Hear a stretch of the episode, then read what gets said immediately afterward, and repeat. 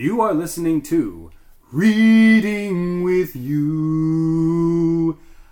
Taoyuan Shi Wai Shi Ren The book we are reading today is The Day Gogo Went to Vote. It is written by Elinor Batezat Sisulu. I am teacher Tyler, and Raymond is with us today. Hello, everyone. And we will be guiding you through the reading today. 欢迎收听桃园市外师院一门。今天我们要介绍的书是奶奶首次投票投票的那一天，对应的永续发展目标 SDG 是第十六个 Peace, Justice and Strong Institutions 和平、正义及健全制度。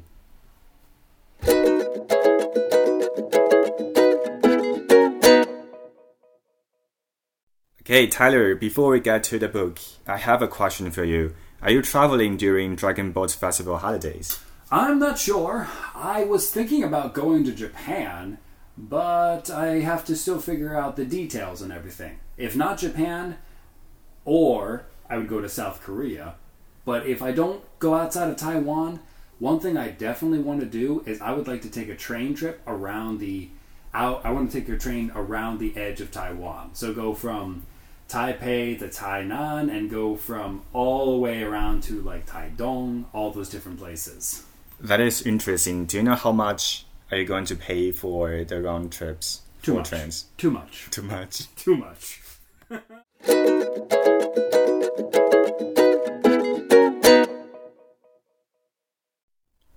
Okay, um, Tyler, let's talk about the day Gogo went to vote. So, um, why do you choose this book? So I chose this book because I believe that it is not only a privilege, but a duty for those who can vote. I say privilege because not every country has the freedom, has the freedom for its citizens to actively choose and actively participate in changing the government by voting. You have countries who pretend and say that you can, and then you have countries that do not allow it at all. But in countries where you can, I think that it is a privilege.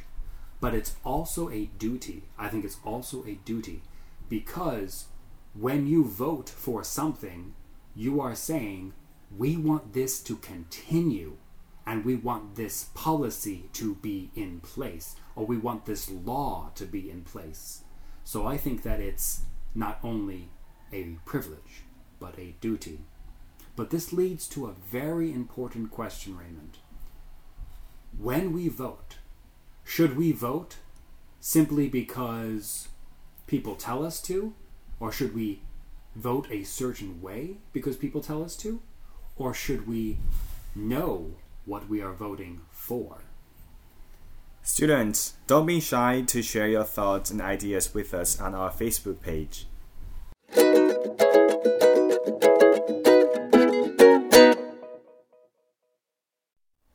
We were all shocked when Gogo said this, because she never goes out of the yard. The last time Gogo went out, it was a long time ago, even before I started school. It was when my father took her to the pensions office. When they came back, Gogo was very sick, and father was very angry. He told mother how they had to stand in line for many hours, and the man at the office had shouted at Gogo. When she heard this story, mother cried. They should not treat our elders like that. She said. After that, Gogo stayed in her room for many days. My heart was sore because mother would not let me go into her room. Gogo cannot tell you any stories because she is very sick, my mother would say. Gogo is better now, but she never goes out of the yard any more. She will not even go to church. The priest has to come to our house and pray with her. That is why we were so surprised when Gogo said she wanted to vote. We cannot take you to vote on April 26th because we will be at work. said father. Then I will vote with you on the 27th, said Gogo. How will you go to the polling booth? Father asked Gogo. The same way you will go there, replied Gogo. But we are going by bus. We cannot have you traveling on a crowded bus. The buses may even be too full on that day, and we ha- may have to walk. Besides, said Mother, there will be a long line of people at the polling station. You will not be able to stand in the lines. Mother and Father asked my uncles and aunts to help them try to tell Gogo that she could not go to vote, but Gogo refused to listen. You want me to die without having voted? she asked.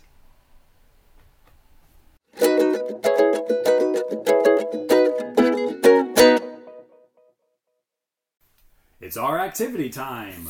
In the worksheet, you write down one of the words Tyler is about to introduce and your answer to the question we ask today. So, Tyler, what are your three favorite words? So the first word is vote. V O T E. Vote. 投票 Gogo went to vote. Now, the second word, this one is elections. E L E C T I O N S. Elections. 选举 Gogo went to vote in the elections. Now, the third word is ballot. B A L L O T.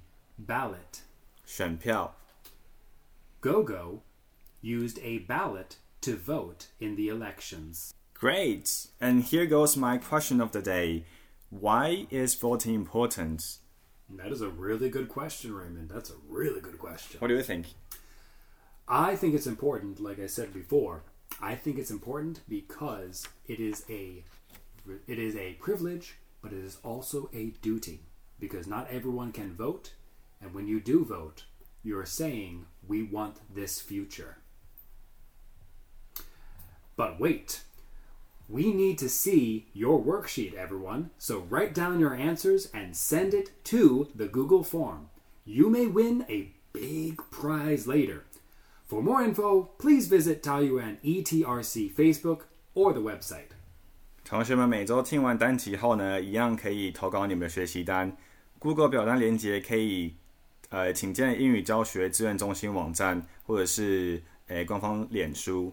只要投稿一次呢，就会有一次的抽奖机会。那我们断考就会再抽好礼这样，那期末就是加码再抽一个超大的奖品。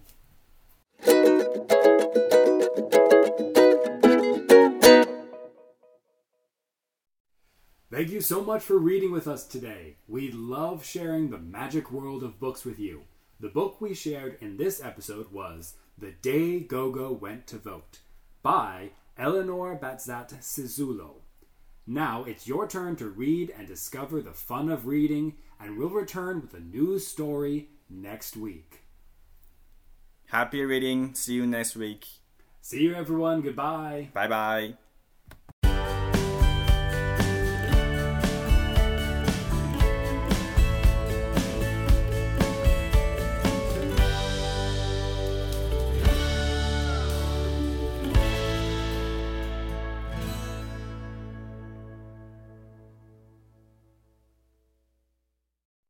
Sponsored and brought to you by Taoyuan ETRC Department of Education, Taoyuan.